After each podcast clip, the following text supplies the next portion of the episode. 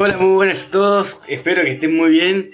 Último día para estudiar, últimos ratitos para estudiar, pero nosotros lo disfrutamos igual, como si o sea, con David de Res. Bueno, vamos a darle. Vamos con hígado. Muy interesante para entrarle de a poco porque tiene mucha información. Entonces no hay que abatatarse capaz. este este órgano es como el multitasking del cuerpo, ¿viste? Uno dice, no, nosotros no somos multitasking, no podemos concentrarnos en muchas actividades a la vez. Bueno, sí podemos, porque nuestro hígado puede. Entonces, es parte nuestro, somos multitasking. Capaz no, no es la atención, pero sí en funciones. Ojo al tejo.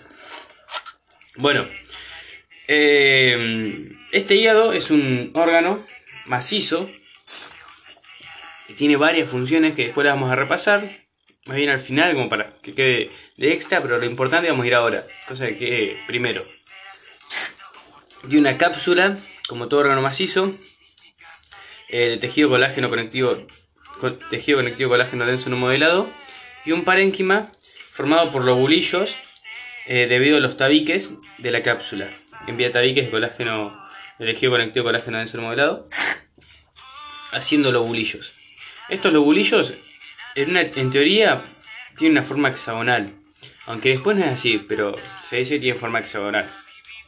En el centro de cada lobulillo hay una vena central.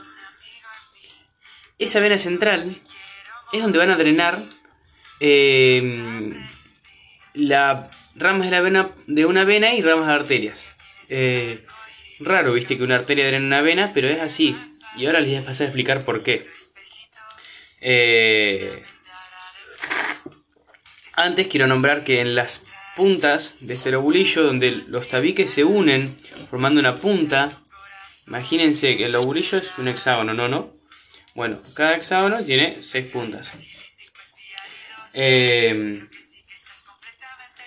o cinco, cinco. Eh, que no me escucha el de geometría. Eh, bueno, imagínense un tabique que forma una punta y otro otra, formando una punta de este hexágono bueno, en esa punta hay una rama, esa arteria que va a drenar, o metarteriola, que va a drenar después en la vénula central, la vena central, y una rama de la vena que también va a drenar la vena central. También hay un conductillo biliar, que está compuesto por un epitelio cúbico simple y nada más, eh, que recurre a una luz, y ese conductillo biliar no va a drenar la vena central, sino que va a salir más o menos de la vena central, va a ir juntando toda la bilis sintetizada por los hepatocitos y va a ir en el sentido contrario. Misma trayectoria, pero sentido contrario. ¿Por qué? Para llevar esa bilis hacia la periferia. Eso como lo básico. Ahora vamos con, para seguir entendiendo y relacionando y poder juntar estos conceptos, em, la irrigación del hígado tiene doble. Una es la común, de que eh, una vena drena en un capilar, del capilar sale una, eh, una arteria drena en un capilar, del capilar sale una vena y demás.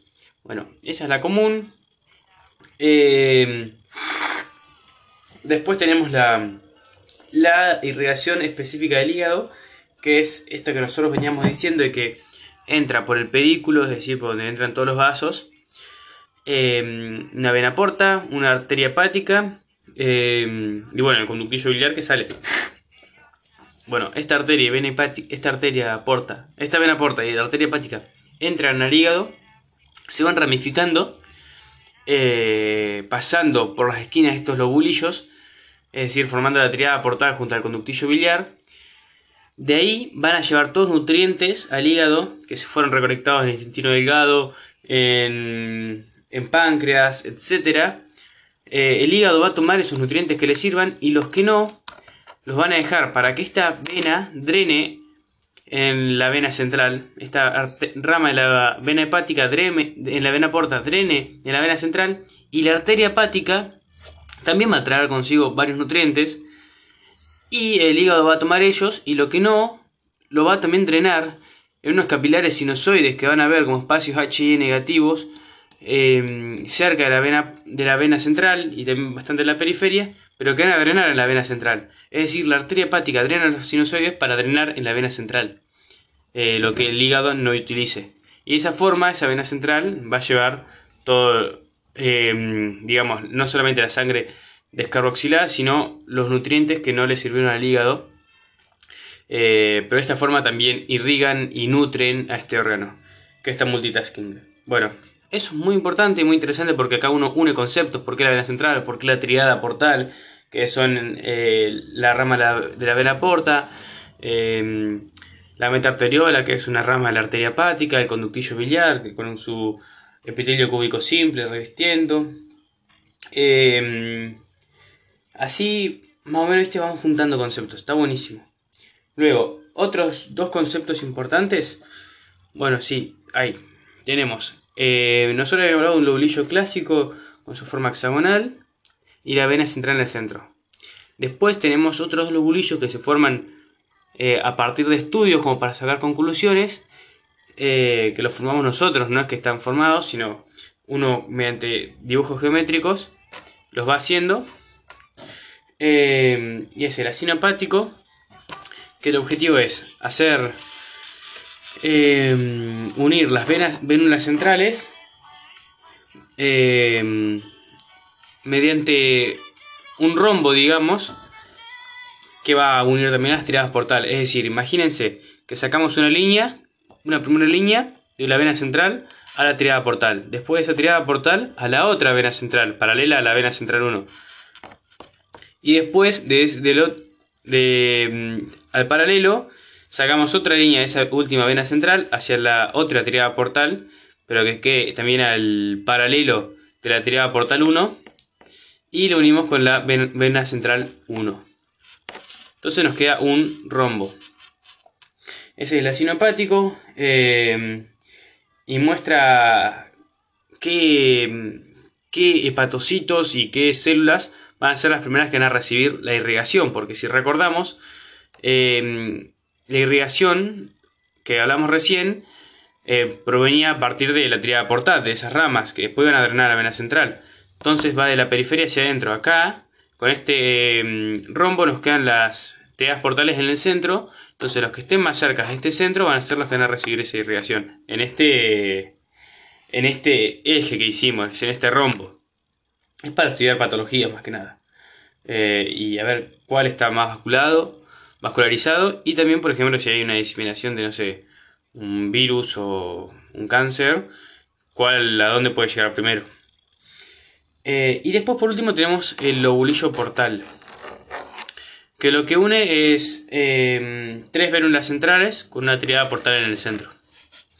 Eh, y ese es para em, para fijarse a ver cómo es el, el sentido de la bilis.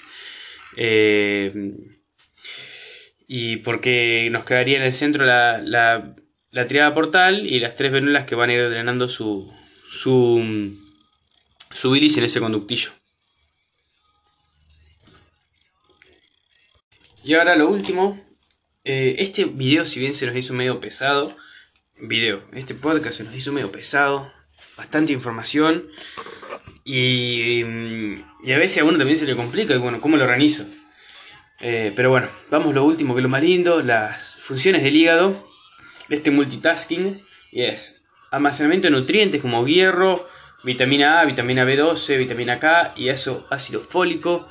También nos encontramos con metabolismo de glúcidos, es decir, degradar estos eh, hidratos de carbono. Eh, también degrada otras macromoléculas como los lípidos y las proteínas. Eh, siendo así que, no sé, la bilirrubina un ejemplo, eh, el colesterol, proteínas de formación de la urea, eh, hormonas esteroides también. Se proteínas de membrana plasmática, importante, lipoproteínas también. Se utiliza factores de, coagulación para cuando tenemos una herida.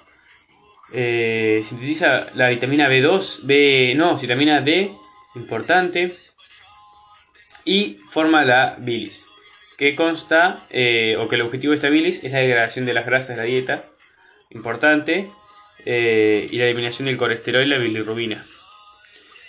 Eh, es importante esto. Así que bueno, ¿cómo lo hace todo esto? ¿Cuál es la unidad funcional? El hepatocito. El hepatocito es la célula que se encarga de todas estas funciones más o menos. principalmente. Así que el hepatocito lo que va a tener es no desarrollado el RER solamente, sino casi todas las organelas. Es impresionante. Em, y bueno, espero que, que, les haya servido. Obviamente este patocito tiene eh, la cromatina laxa, desarrollado todas las ranelas e importante, gránulos de glucógeno que lo hacen como punteadito, digamos, porque tiene, uno ve el patocito y tiene como puntitos H negativos, son los gránulos de glucógeno, porque necesita energía para hacer todas estas funciones. Bueno, espero que les sirva eh, y nos vemos en un próximo podcast.